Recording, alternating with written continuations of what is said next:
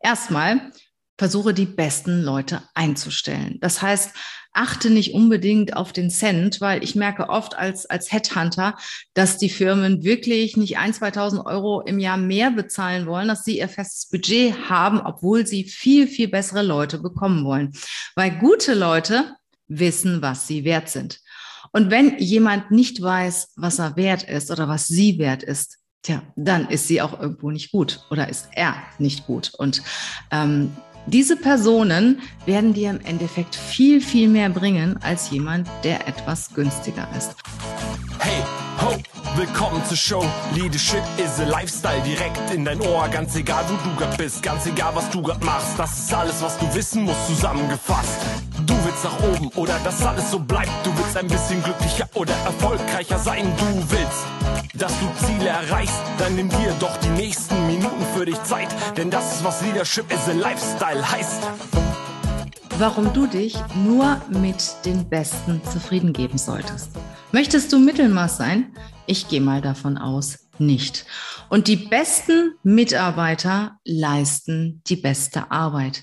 Die besten Mitarbeiter sind engagiert, sie setzen sich voll ein und ja, haben ein unternehmerisches Denken. Laut der Gallup-Studie, du hast es sicher schon hundertmal gehört, sind nur 16 Prozent der Mitarbeiter insgesamt sogenannte A-Mitarbeiter und die besten Mitarbeiter. Und oft wird der ein oder andere eingestellt, weil man halt dringend jemand braucht und jahrelang behalten, obwohl diese Person Mittelmaß ist und sich permanent darüber aufregt. Trotzdem wird diese Person behalten, weil man sie halt braucht. Und da sind mehrere Fehler in dieser Denke. Erstmal versuche die besten Leute einzustellen. Das heißt, achte nicht unbedingt auf den Cent, weil ich merke oft als, als Headhunter, dass die Firmen wirklich nicht ein, 2000 Euro im Jahr mehr bezahlen wollen, dass sie ihr festes Budget haben, obwohl sie viel, viel bessere Leute bekommen wollen. Weil gute Leute wissen, was sie wert sind. Und wenn jemand nicht weiß, was er wert ist oder was sie wert ist, tja, dann ist sie auch irgendwo nicht gut oder ist er nicht gut. Und ähm, diese Personen werden dir im Endeffekt viel, viel mehr bringen als jemand, der etwas günstiger ist. Also achte im Recruiting darauf, dass du die richtigen Menschen findest. Check sie, wirklich interview sie. Und wenn du nicht sicher bist, lass es.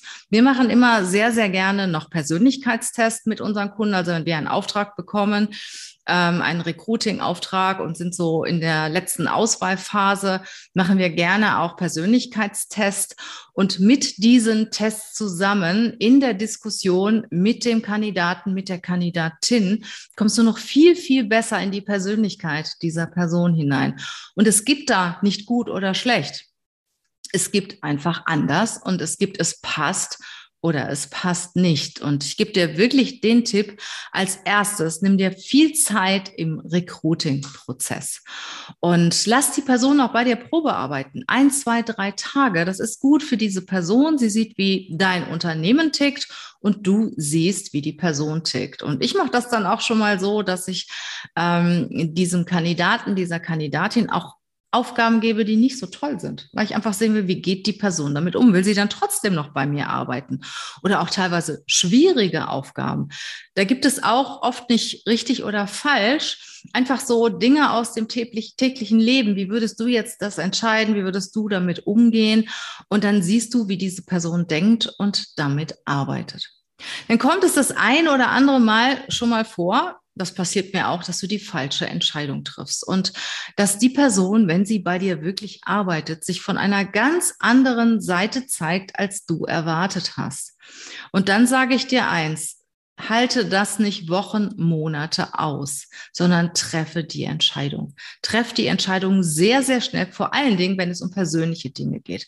Dinge, die man lernen kann, sage ich, okay, die kann man in einigen Wochen jemandem beibringen, aber auch nicht, wenn jemand sich so verkauft hat, als ob er alles kann. Ja, also wenn jemand etwas lernen kann, äh, das Gehalt ist akzeptabel, äh, dann kannst du auch, ich sag mal, Zeit äh, und Energie investieren, diese Person auch entsprechend einzuarbeiten. Sind es persönliche Dinge, die nicht stimmen, hm, dann lass es besser.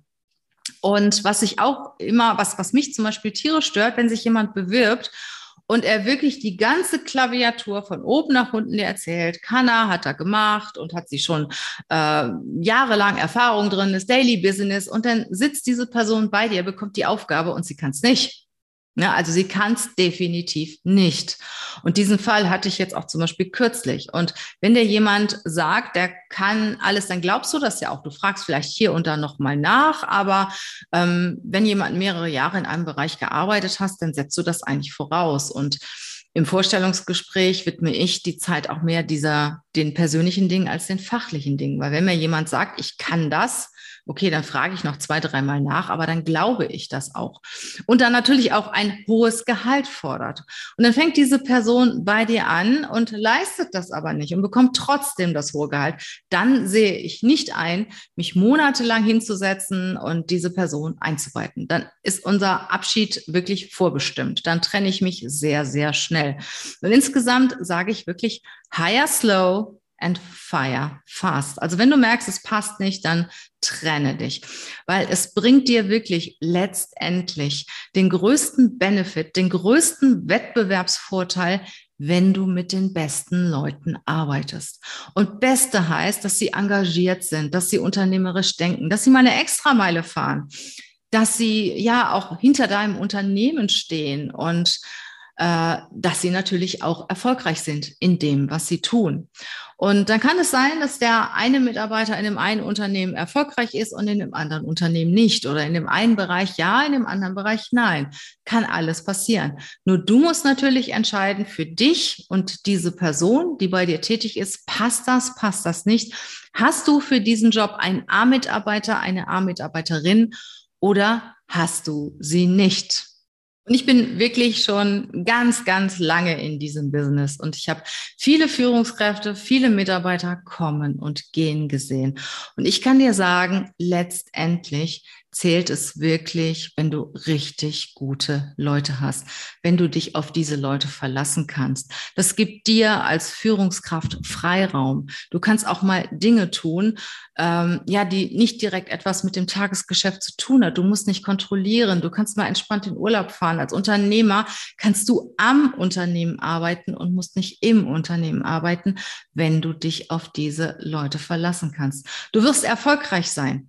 Ja, weil diese Menschen, die A-Mitarbeiter, haben auch ein gewisses Erfolgsstreben und möchten dich natürlich auch dabei unterstützen, möchten auch eigenen Erfolg haben und möchten die Firma nach vorne bringen. Ja, darüber hinaus ist es natürlich auch so, ähm, dass A-Mitarbeiter einen gewissen Spirit mitbringen und sie ziehen gute Kunden an, sie ziehen weitere gute Mitarbeiter an, sie treiben dich auch ein Stück weit nach vorne. Also ich habe ziemlich gute Leute bei mir und die mir auch schon mal sagen, hey Regina, du musst jetzt dies machen, du musst jetzt jenes machen und dann setzen wir uns dann jetzt zusammen und das finde ich cool und das macht mir richtig Spaß und ich sage, die Besten für die Besten. Ich unterstütze dich gerne. Tschüss.